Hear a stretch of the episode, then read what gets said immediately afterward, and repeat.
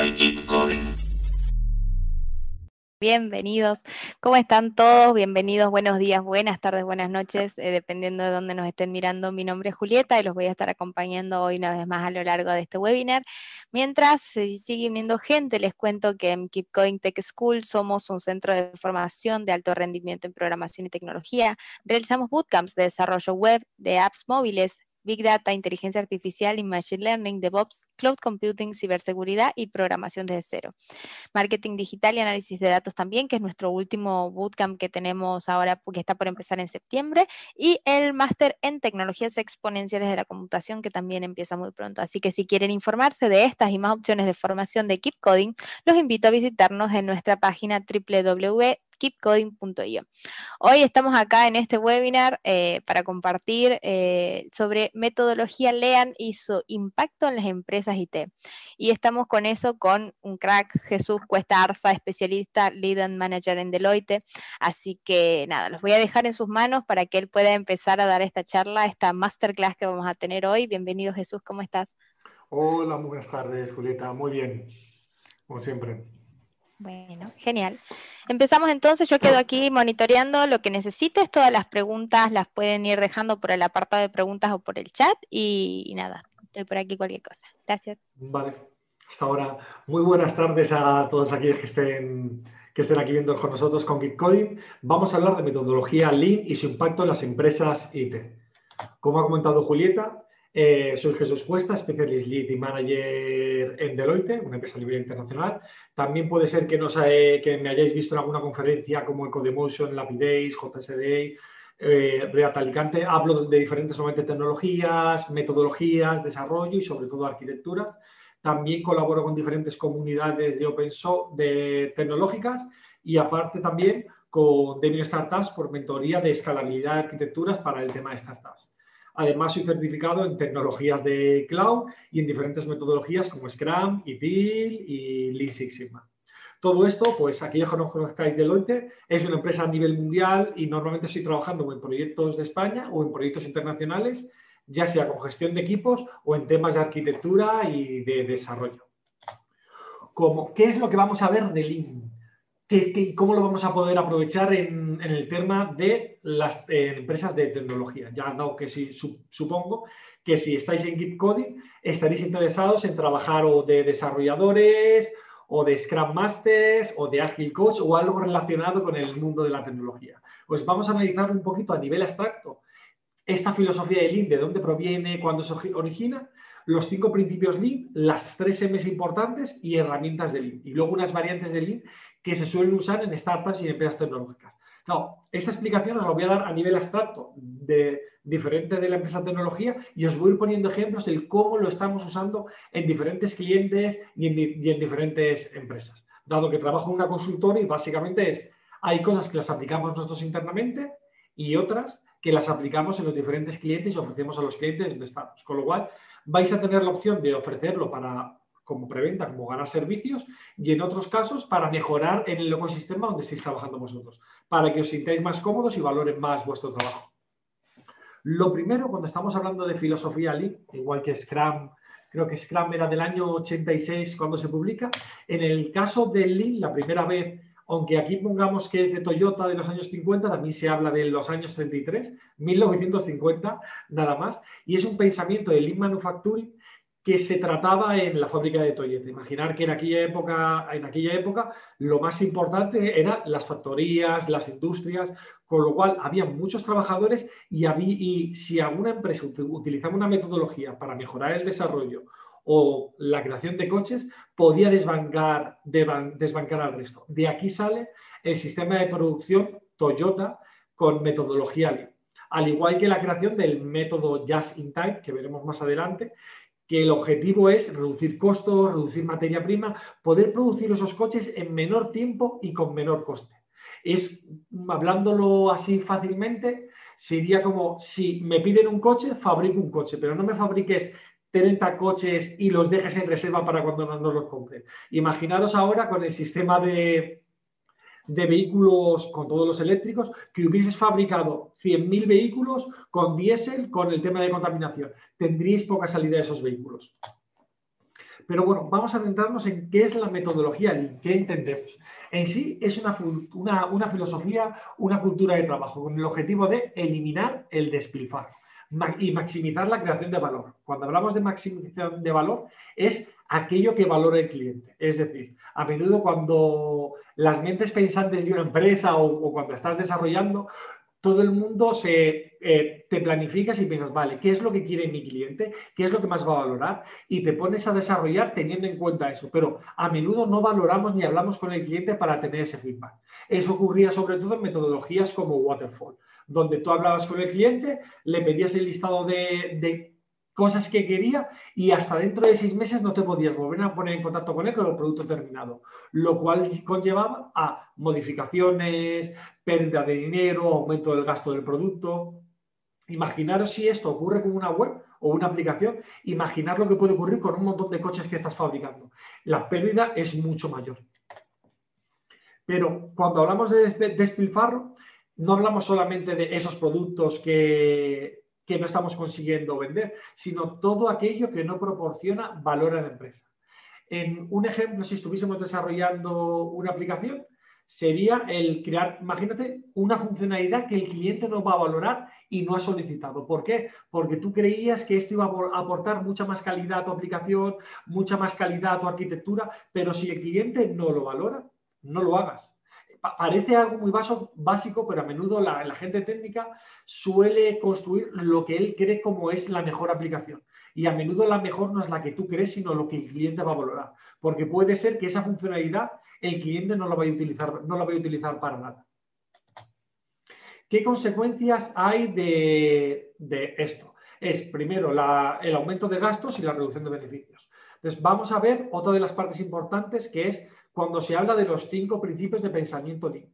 Si habéis estudiado o habéis asistido a algún curso de Scrum, de PMP, de ITIL versión 4, bueno, la última versión de PMP, de otro tipo de metodologías, vais a poder ver reflejadas muchas de las casuísticas que se, usaban en aquel entonces en Lean y que actualmente se están replicando en diferentes metodologías por, por las ventajas que conllevan.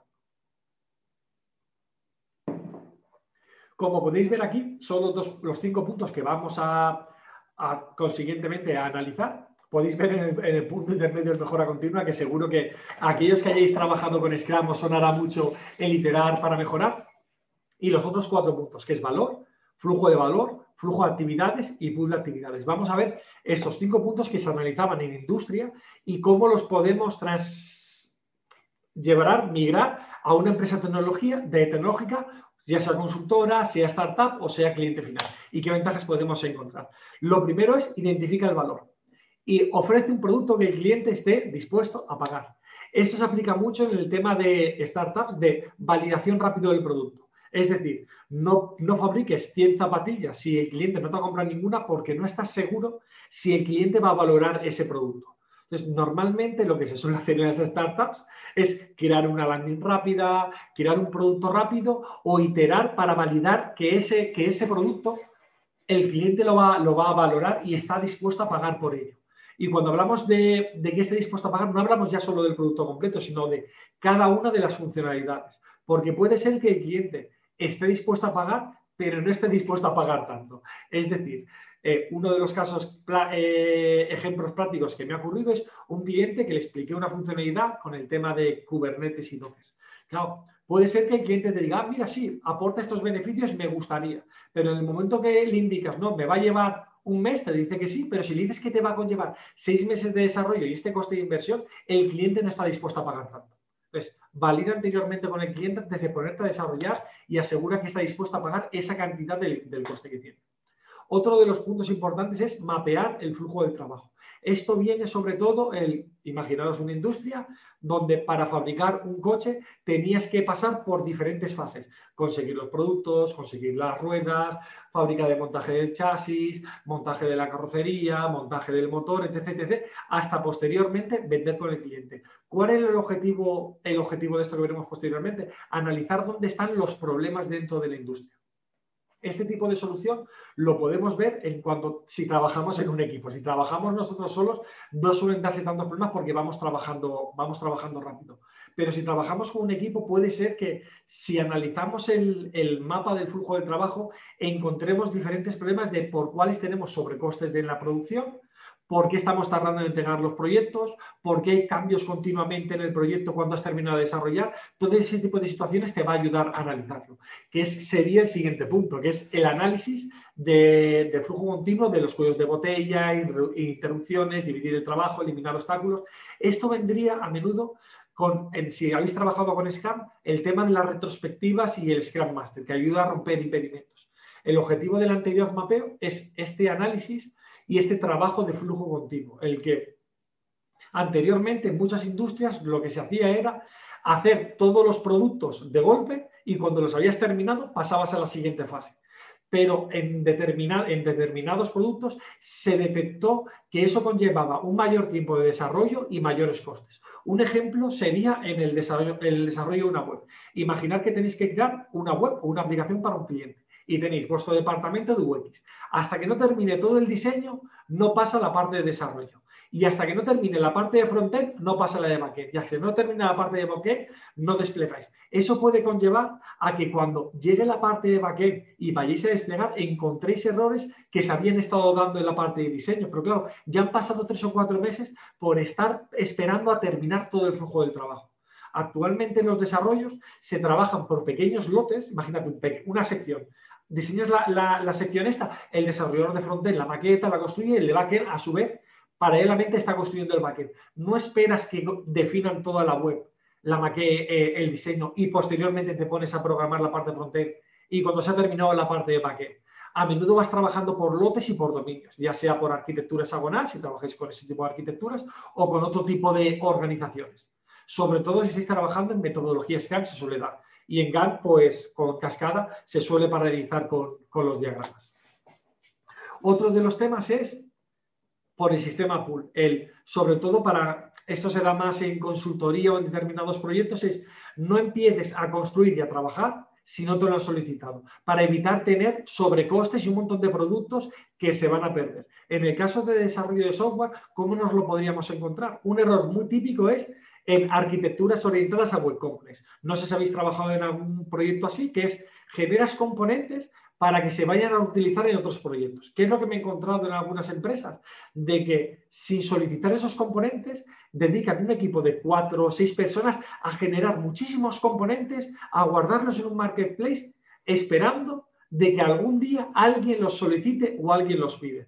¿Qué es lo que conlleva ese tipo de trabajo? De sí, vas a tener un montón de componentes eh, trabajados con una inversión alta, pero puede ser que solo sean útiles el 30%, dado que has fabricado un montón y que como hay un error en alguno de ellos, se va a replicar en el resto.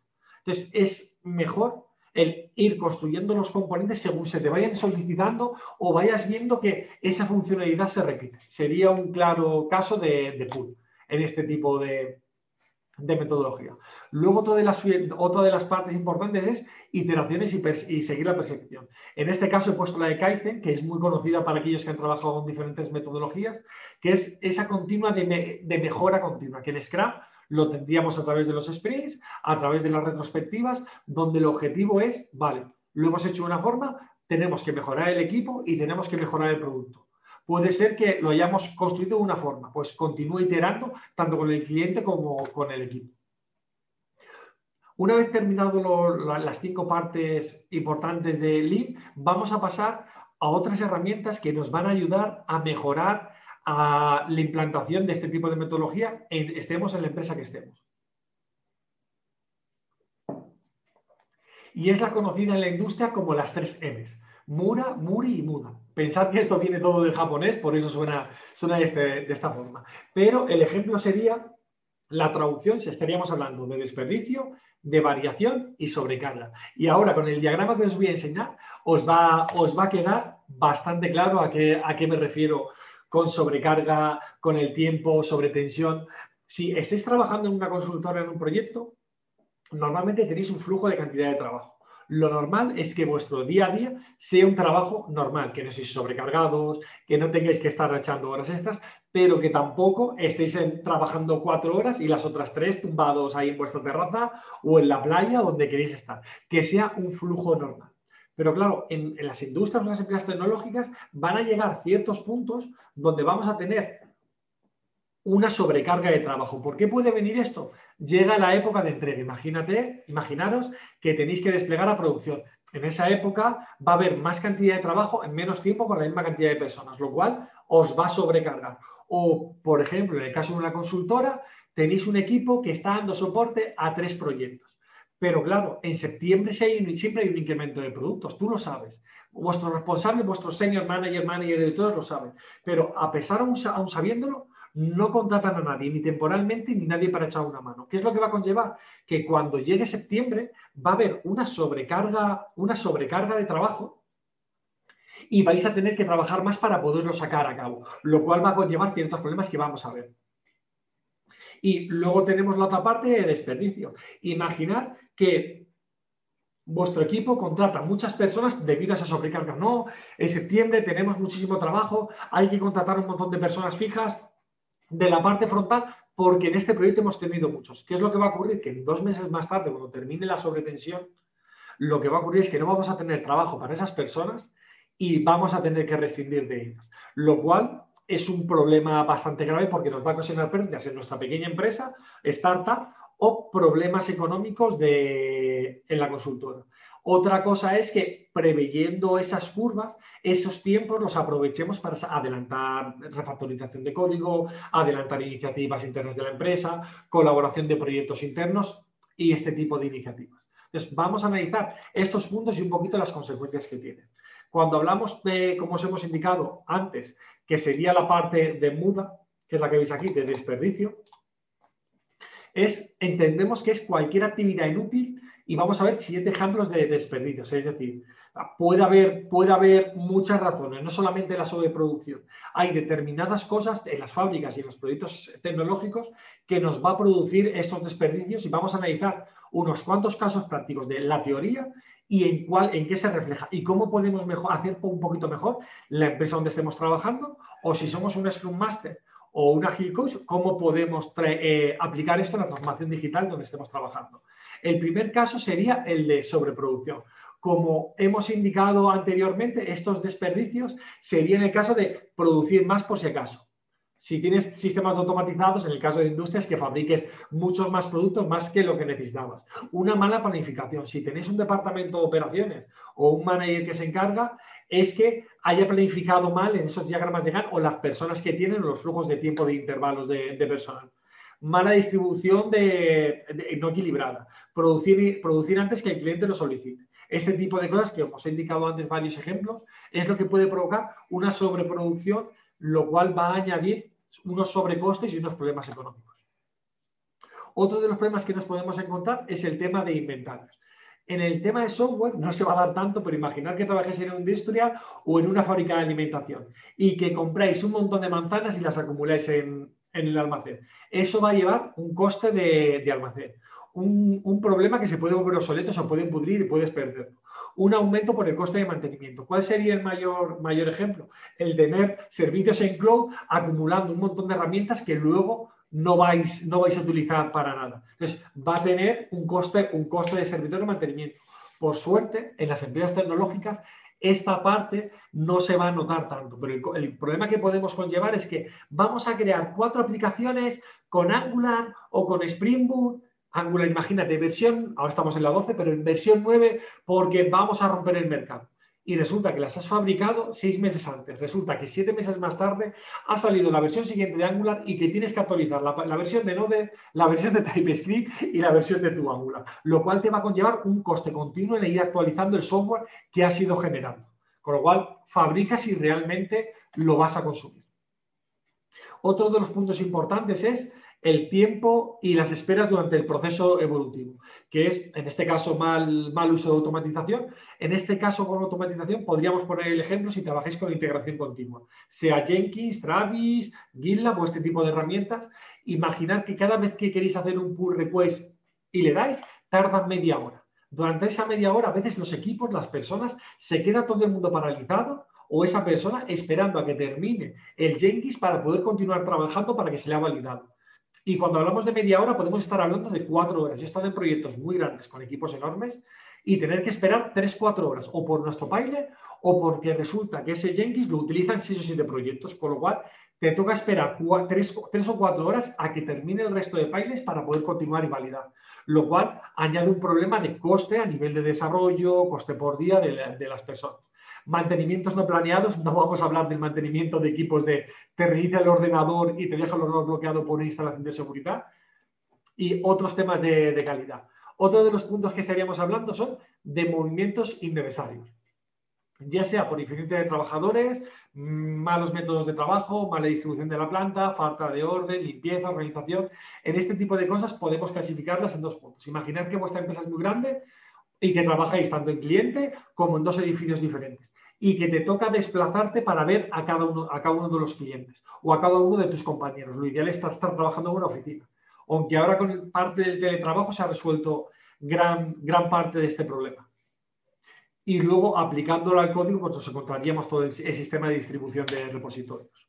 En cuanto al transporte, sería, en este caso, una mala si estamos trabajando en una fábrica, el tener que ir moviendo todo, todos los productos, una mala distribución en planta, el producto no fluye adecuadamente, grandes lotes de producción, largos tiempos de suministro, grandes áreas de almacenamiento. Esto era más provocado sobre todo para aquellos que trabajaban con la versión anterior de PMP, trabajando en Waterfall, donde a lo mejor para hacer un despliegue, sobre todo si trabajas en sistemas bancarios, te tocaba esperar seis meses para poder desplegar la aplicación en producción. Eso significaba que si aparecía un issue o un hotfix o cualquier tema, podías corregirlo en media hora, una hora, pero te tocaba volver a esperar seis meses. Esto se ha estado corrigiendo con todos los sistemas nuevos de metodologías de agilidad y de desarrollo de despliegues continuos. Pero anteriormente no era tan habitual y si en vuestra empresa no ocurre, tenéis que encontrarle solución. Otro tema es el tema de los defectos cuando trabajéis en los sistemas de software. Ya sea falta de control de, proceso, no utilicéis integración continua, no uséis unitarios, no uséis validaciones de código, mantenimiento mal, mal, mal planeado, toda la revisión con SonarCube y el resto, formación insuficiente de los empleados, mal diseño del producto. Posteriormente vamos a ver algunas herramientas que existen para detectar este tipo de situaciones porque puede ser que tanto nuestro producto interno como proyectos que estemos trabajando haya muchos problemas y no sepamos por qué, sobre todo si somos juniors. Puede ser que el jefazo o la jefada que está ahí os esté echando broncas o cargando contra alguien eh, pensando que la culpa es de alguna persona o del proyecto cuando al final es de la organización. El cómo tiene diseñado y organizado ese mantenimiento y ese control del proceso de software. Luego, por última parte, tenemos la sobreproducción, hacer un trabajo extra o uno que no es necesario. Esto nos lo podemos encontrar, el, por ejemplo, que coges un producto y unilateralmente quieras refactorizarlo o quieras mejorarlo porque creas que es mejor o porque tu jefe te ha, pedido algo y no te ha clarificado adecuadamente qué es lo que quería. O te ha pasado un PDF, un RFP de necesito todo esto, 300 folios y no te has aclarado, lo cual conlleva producir algo que no, que no va a servir o a cambiar cosas del código o del proyecto que no van a aportar beneficio. Luego estábamos hablando del tema de Mura, que es la variabilidad. Todo aquello que produce irregularidades, incumplimientos o interrupciones en los procesos de falta de estandarización, que hemos comentado antes, de estos flujos de variabilidad que ocurren. Que el objetivo de, esto es analizarlo, monitorizarlo para saber por qué ocurre esa variabilidad cómo reducir la variabilidad y cómo gestionarla para que no surta problemas con los equipos que tenemos. ¿Con qué me refiero con problemas? Cuando os he comentado con la sobrecarga de trabajo. Si sabes que en septiembre, diciembre, determinados meses va a haber unos picos de trabajo, planifícalo con el equipo para que esto no ocurra. Además, analiza por qué ocurre, porque puede ser que parte de esos eh, eh, picos de trabajo se puedan reducir con automatizaciones o adelantando trabajo anteriormente para evitar. Imaginar que tenéis una heladería, el no esperar a que llegue el verano para estar generando todos los helados. puede ser que puedas realizar un trabajo anteriormente. Lo mismo con el pasa producción. A menudo nos encontramos que determinadas cosas no se validan o no se testean hasta que no han pasado al penúltimo entorno. Adelanta trabajo, valídalo y de esa forma vas reduciendo los picos para que no haya tanta sobrecarga, tanta sobrecarga de trabajo. Entonces, habiendo analizado un poquito todos estos temas de Lean, los cinco puntos, eh, los, la Mura, Muri y Muda, y todo lo que conlleva, vale, podéis pensar, vale, esto pues lo puedo deducir de sentido común, que es lo que hace mucha gente, o teniendo equipos específicos analizando estos puntos, que es lo que hay que hacer analizando, y luego con qué herramientas podría estar detectando esos errores, qué herramientas podría estar utilizando, dado que es una metodología que ya lleva unos cuantos años en el mercado, existen diferentes herramientas que suelo utilizar sobre todo los Agile Coach, Scrum Master o personas de gestión, Project Managers, otros que se encuentran, pero que vosotros proactivamente también podéis ofrecer, aplicar, porque al, final pensar que va a repercutir en vuestro propio, en vuestro propio beneficio. De las herramientas que vamos a ver, vamos a ver, las hemos resumido en tres y vamos a ver alguna de cada, de cada punto. Lo primero es cómo podemos conocer qué es lo que valora el cliente, porque lo más fácil es preguntarle al cliente qué es lo que valoras. No es tan sencillo. Sobre todo porque, aunque inicialmente empecéis por, posiciones de desarrolladores, maquetadores o arquitectos o lo que sea, va a llegar un punto en que o porque saltéis a la parte pura de gestión, que vais a tener que hacer muchas preventas, o porque habéis crecido mucho en la parte técnica, que también vais a tener que hacer preventas, pero desde el punto de vista técnico. Entonces, vais a necesitar saber y cómo encontrar qué es lo que valora el cliente en una conversación sana. Luego, cómo vamos a analizar estos puntos y luego otras herramientas para mejora continua. Uno de los ejemplos más prácticos de, cómo conocer el valor del cliente es con el diagrama de Cano Model. ¿Qué es lo de Cano Model? Cuando pues esto lo podéis aplicar día a día en negociaciones y otro tipo de sistemas. El objetivo es, como podéis ver en esta gráfica, hay tres líneas, vamos a explicarlo brevemente, y es, hay una parte que es aquello que el cliente necesita y valora. Es decir, que si no le entregas esa parte, el resto le va a dar igual que se, que se lo entregues. Imagínate, el cliente le has vendido una aplicación, un e-commerce. Y en mi e-commerce algo que estaría muy bien sería que cada, cada sección cargase en menos de una décima de segundo. Uh, eso estaría muy bien. Pero te garantizo que si la aplicación no consigues que esté desplegada y que se vea el carrito, da igual lo rápido que cargue. El cliente te va a tirar para atrás la aplicación y no te va a pagar. Entonces, debemos diferenciar mucho entre lo que considera el cliente imprescindible y aquello que aporta azúcar a nuestro pastel, aquello que aporta más valor que una vez cumplimentado lo que el cliente necesita o debería ser, aquello que el cliente va a valorar más. Al igual que vamos a tener otras partes, en la parte un poquito con la línea roja más negativa es detalles que el cliente nos descartaría completamente y detalles que no le terminan de gustar, pero le seguiría bien. Entonces, teniendo esos puntos, ya vas priorizando, que es lo que, la labor que llevaría a cabo un product owner tratando con los stakeholders, que es ese contacto directo para gestionar las expectativas, gestionar, ver qué es lo que el cliente va, a valorar más y trabajar, y trabajar en ello, para sobre todo evitar trabajos innecesarios, funcionalidades que no se van a valorar, que evitar esas suposiciones que a veces llevamos los técnicos o los responsables de creo que el cliente va a valorar mucho, ¿vale? el creer está muy bien, pero vamos a centrarnos primero en lo básico, en lo que el cliente realmente quiere y posteriormente vamos a añadir los puntos que añade más valor. Como podéis ver, aquí os indico unos ejemplos con telefonía móvil, la básica, la deseada, la motivadora, la indiferente y la del rechazo. La del diferente que no había comentado son aquellas cofuncionalidades que vamos a añadir que al cliente le dé igual. Y nosotros puede ser que hayamos invertido cuatro o cinco días en ese desarrollo y el cliente no va, a no va a valorar, ni nos va a pagar por ello.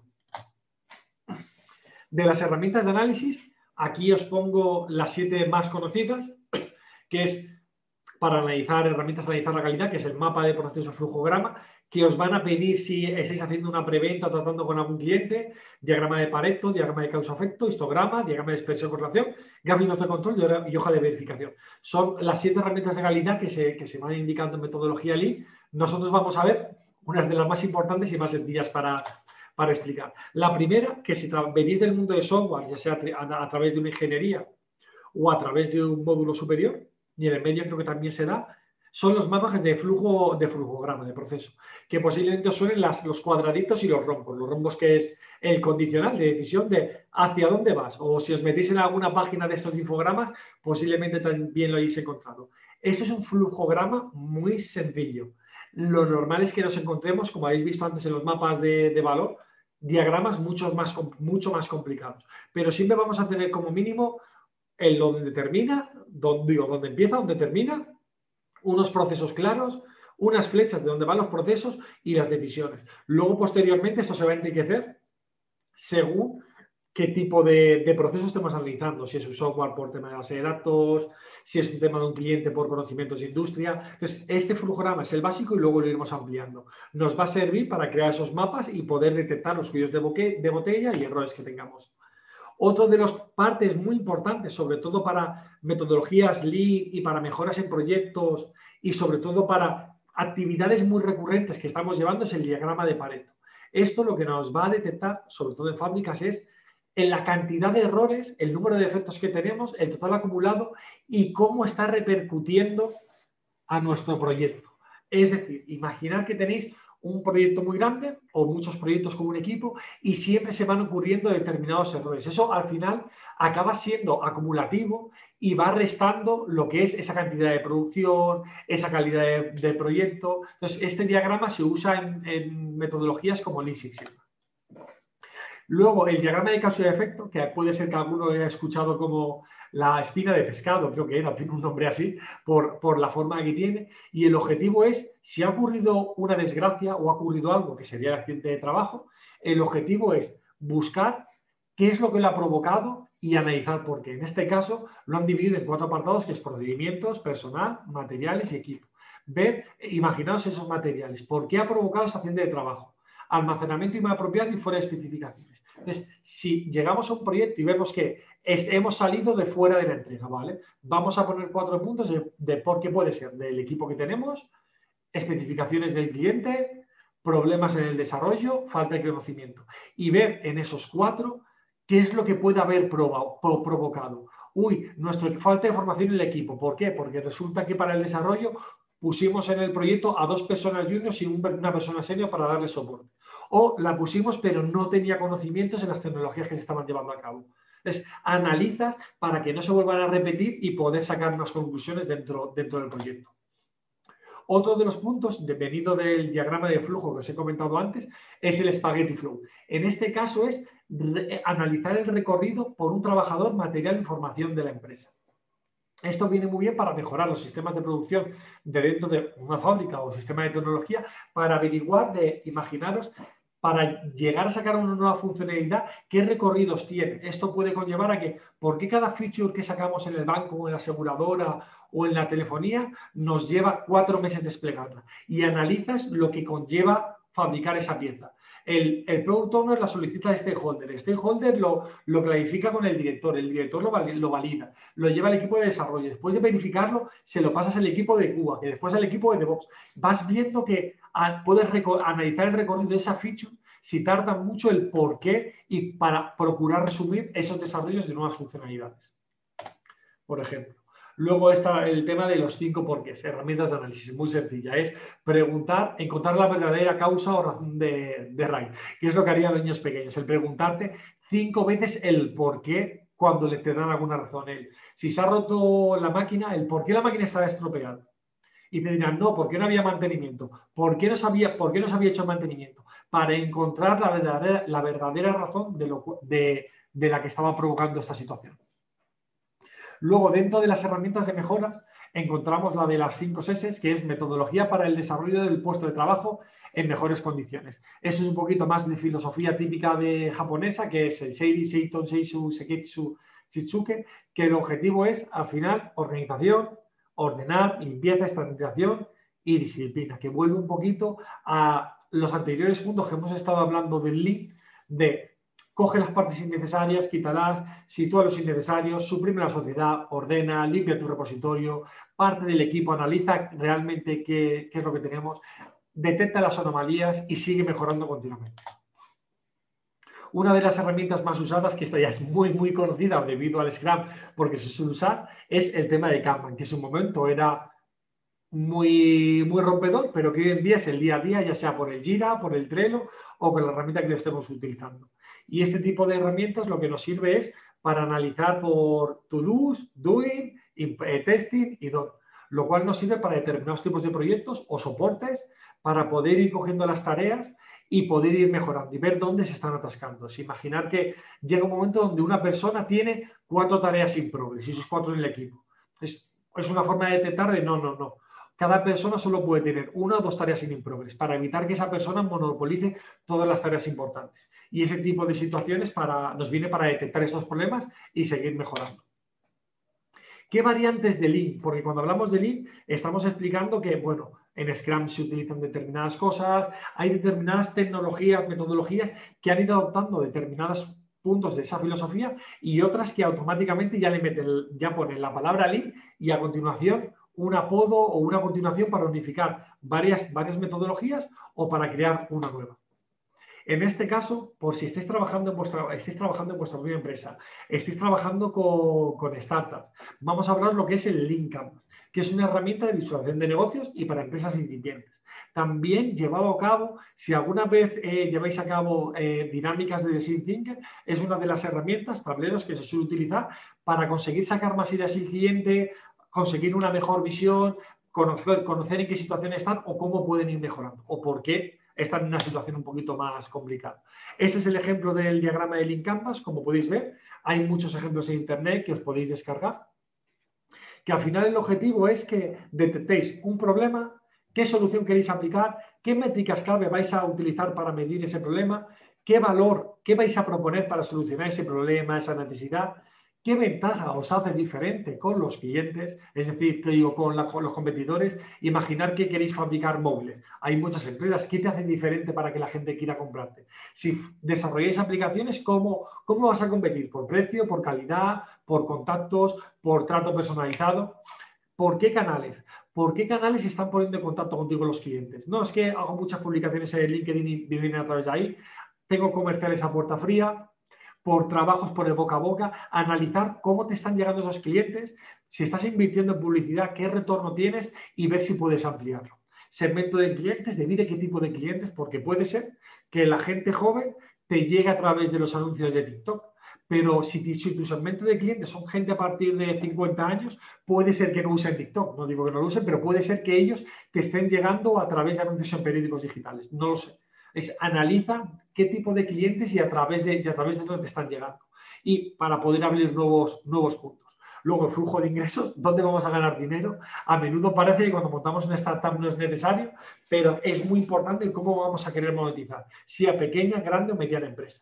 Y luego estructura de costes, costes fijos, costes variables, con el objetivo de reducirlo, sobre todo si vemos que estamos teniendo pérdidas en la empresa, pues como haría Chicote es analiza dónde te vienen esos costes y a ver cómo puedes reducirlos. Es un diagrama muy sencillo que se puede aplicar, pero que no se engañe. Para obtener la respuesta de, este tipo de preguntas, lo ideal está estar con un equipo y con un para intentar sacar nuevas ideas y poder sacar, exprimirlo del todo.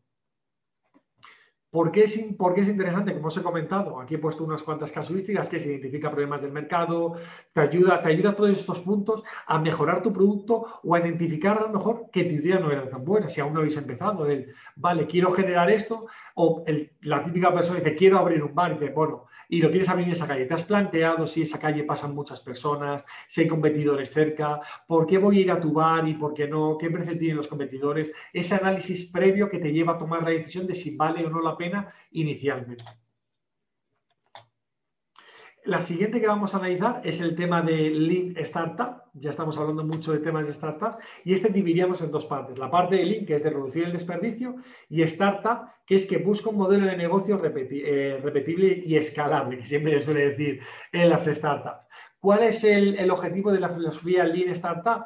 Es crear este modelo de startup, pero con una metodología que reduzca el desperdicio, con el objetivo de maximizar beneficios y reducir costes. Es decir, crea un producto mínimo viable, imaginar la típica landing que dice, no, crea una tienda rápida y, publica a ver lo que ocurre. No estés, no, aún no tengo terminado mi libro para publicar, no, aún no he terminado de preparar mi blog antes de publicitarlo, no, publicítalo y ya lo irás mejorando. Lo que hacen muchos videojuegos ahora, que los publican y van continuamente mejorándolo para, para medir. Mídelo, valida con el mercado y mejóralo continuamente para ir validando, porque puede ser que si, esperes el momento, eh, si esperas el momento adecuado para publicarlo, ya sea demasiado tarde y ya haya competidores, o puede ser que tu desarrollo se haya ido por un lado completamente diferente a lo que querían los usuarios. De esto os aconsejo el libro de Eric Rice, que es, bueno, él publicó esto de acelerar el ciclo de, de, alimentación, aprender, construir, medir y con muchos ejemplos y el cómo explotar este tipo de metodología que si llegáis a trabajar o queréis montar una startup os va a ayudar mucho que queréis innovar en los departamentos de innovación en vuestras grandes empresas, también os va a venir muy bien para poder validar y no perder, y no perder tanto dinero. Porque hay grandes compañías, no os voy a decir nombres, que inviertan a lo mejor un millón de euros al año, dos millones de euros, en llevar a cabo productos de innovación dentro de las compañías. Si no aplicas una metodología adecuada, puede ser que se te vayan 700.000 euros y no tengas ningún proyecto, proyecto visible y palpable que valore el cliente, lo cual es un problema porque te acaban, te acaban despidiendo. Otra de las metodologías, a lo mejor un poquito menos conocida en la parte de software, es el tema del Lean. Esta actualmente la estamos, la estamos aplicando en determinados proyectos. Six Sigma es una metodología, Lean es otra y es el conjunto de las dos. ¿Por qué el conjunto de las dos? Porque lo que nos añade el Lean, que es la palabra, y lo de abajo es un 6 y la letra Sigma, es que Sigma nos va a añadir, es una metodología orientada a mejora de procesos, nos va a añadir ese sistema de medición, de análisis mejorado de Lean. Es decir, busca reducir esa variabilidad que estábamos comentando antes. Cuando tenemos esos costes de sobreproducción muy grandes, cuando tenemos muchas personas libres, cuando estamos fabricando muchos productos y se, está perdiendo económicamente. Lo que nos va a ayudar este Six Sigma, aplicándolo con Lean, es a detectar con diferentes herramientas este tipo de situaciones.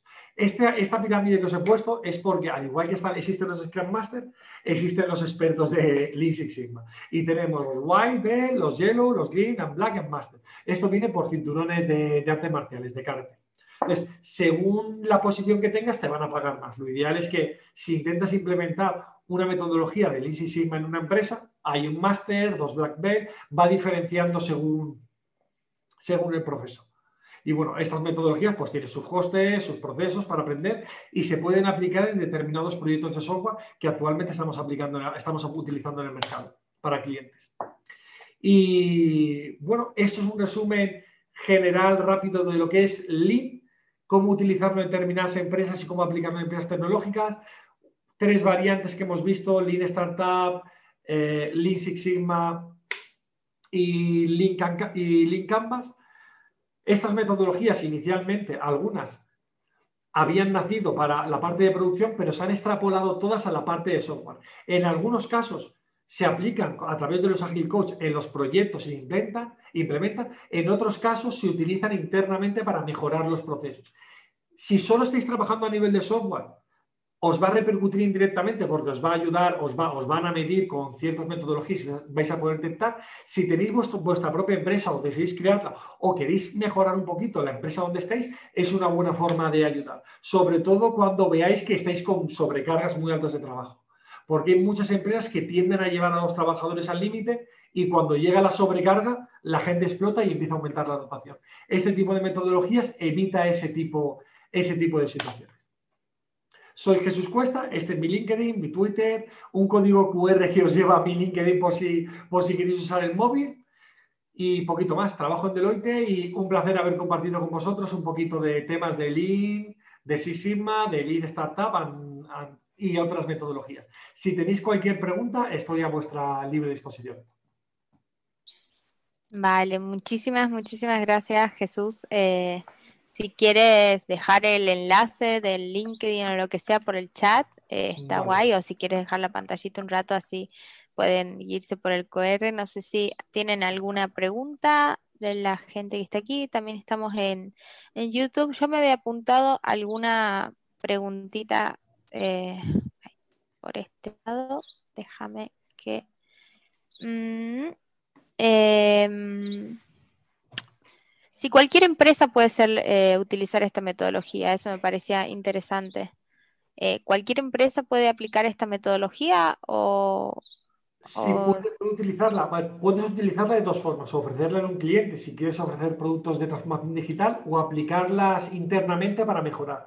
El problema que nos podemos encontrar es por los temas de project manager, jefes de proyecto, directores, que piensen, siempre hemos hecho esto así, me da igual, o no, no, aquí lo normal es echar horas para trabajar. Si escuchas eso, de punto de vista es, como tener sobrecargada a la gente y dices, no, no, aquí trabajamos así. Entonces, ¿qué es lo que va a pasar? Que cuando llegue el, punto de entrega o puntos críticos del trabajo que a veces llega, que hay una sobrecarga, si tú ya estás sobrecargado habitualmente, pues no es que actualmente me acuesto a las 10 de la noche, pues ahora me voy a acostar a las 4.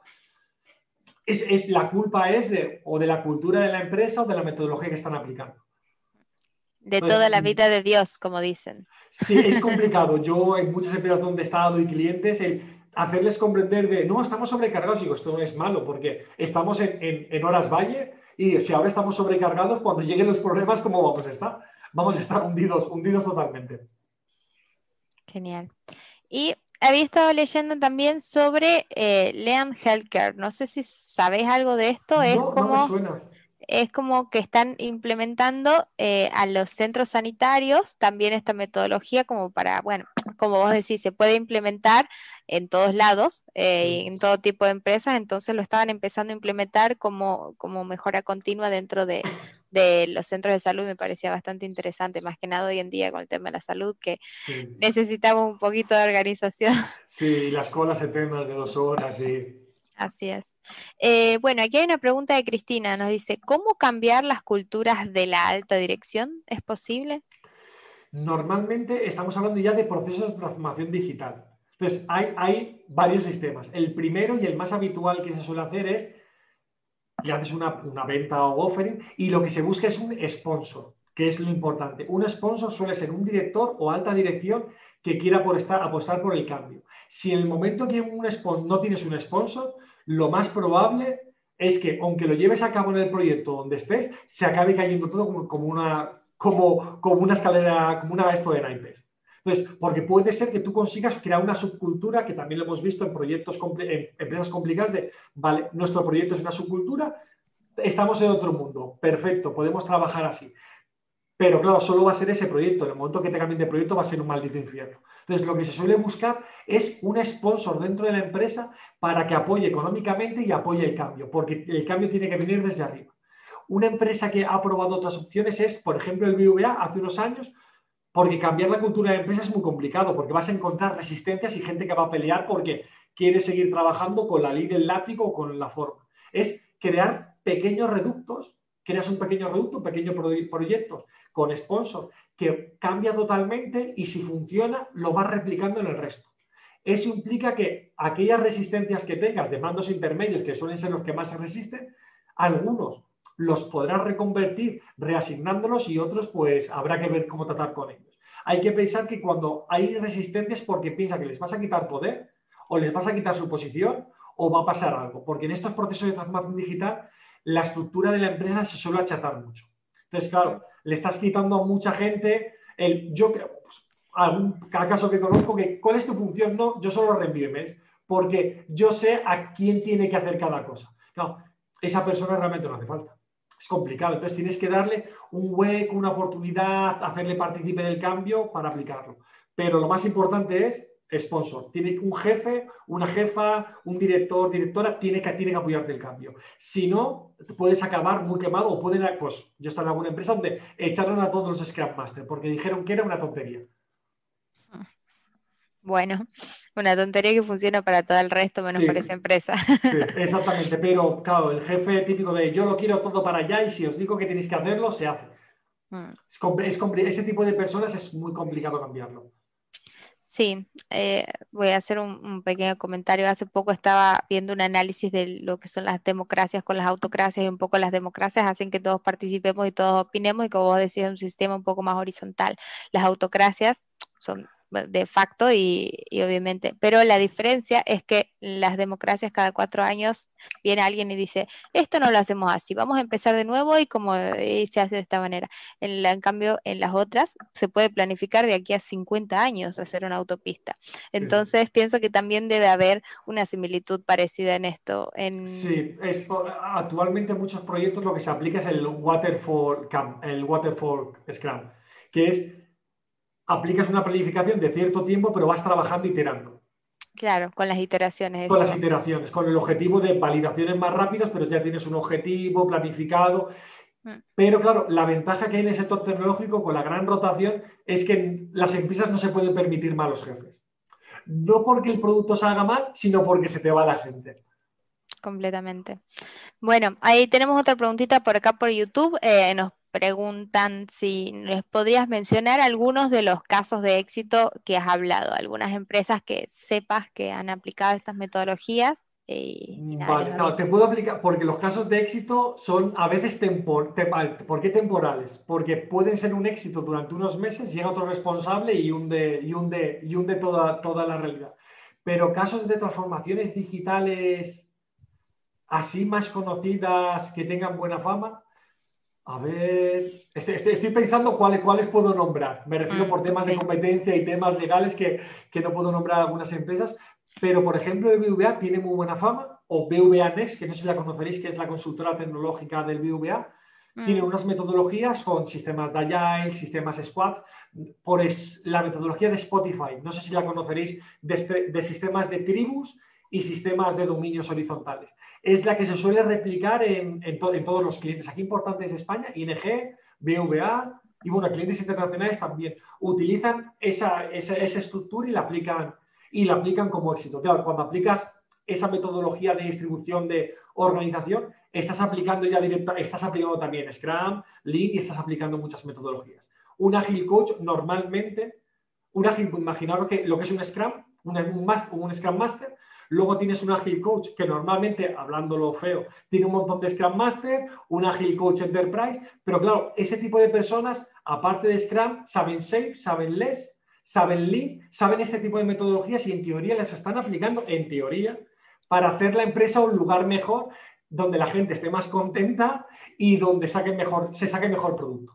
En conjunto a los departamentos de recursos humanos o people que si os habéis fijado, muchas empresas de, de, consultorías ahora le llaman people a los departamentos. People and culture. porque es como, no, no, no es, que, no es que seamos recursos humanos o humanos con recursos, sino porque nos preocupamos por las personas. Que ahí, bueno, ya depende de la persona, depende de la empresa, vemos que es cierto o en otros casos que, que no, que sigue siendo un departamento de recursos humanos. Sí, un, washing, como todo que ahora se hace en washing, greenwashing, queer washing, de todo. Vale. Eh, bueno, mira, justo la persona que, que te había preguntado de los casos de éxito nos escribe, estoy en BBVA IT, otra empresa del grupo BBVA. Necesitamos que aquí también llegue eso, mira. Ah, pues es curioso, conozco a los responsables de Agilcoach de, de la parte de BVA, BVA, pero y algún Scrum Master que están en BAO, bueno, en, el, en, el, en, el, evento BAO y todo, y en teoría se estaban aplicando Scrum. Lo que no sé hasta, qué punto están aplicando otro tipo de metodologías para la mejora, sobre todo para evitar las sobrecargas, que creo que es lo que nos pasa más a los técnicos en los proyectos, que nos sobrecargan con un montón de trabajo y se aprovechan un poquito de la situación, que al final es perjudicial para nosotros y para ellos, por cómo salen los productos. Y las personas quemadas con People and Culture. Eh, bueno, pienso que si no hay más preguntas de momento ahora, que veo que no hay más por ahora, eh, igual hay gente conectada, si quiere hacer la última pregunta desde el momento, porque ya nos vamos a despedir, si no. Muchísimas gracias Jesús, muchísimas gracias a todos los que nos estuvieron viendo hoy. Y bueno, como, como dicen una persona hizo un comentario muy gracioso en el canal de YouTube, dice, vine por el curso de Django, pero me quedé. Este hombre es muy capo. Me despido con ese comentario. Así que nada, bueno, felicitaciones por la ponencia. Un gusto tenerte por KeepCoin otra vez. Y nos vemos por las redes. Síganlo a Jesús en su LinkedIn porque da muchas ponencias, habla de cosas muy interesantes. Así que nada, los invito a seguirlo y, se pone colorado. Se pone. algo que puedo decir es que os voy a decir la verdad, verdades como puños, las agradables y no tan agradables de, la vida del, desarrollador. Bueno, genial. Muchas gracias Jesús y hasta la próxima y cerramos por hoy aquí en el canal de Keep Coding. Eh, me despido de todos ustedes eh, y hasta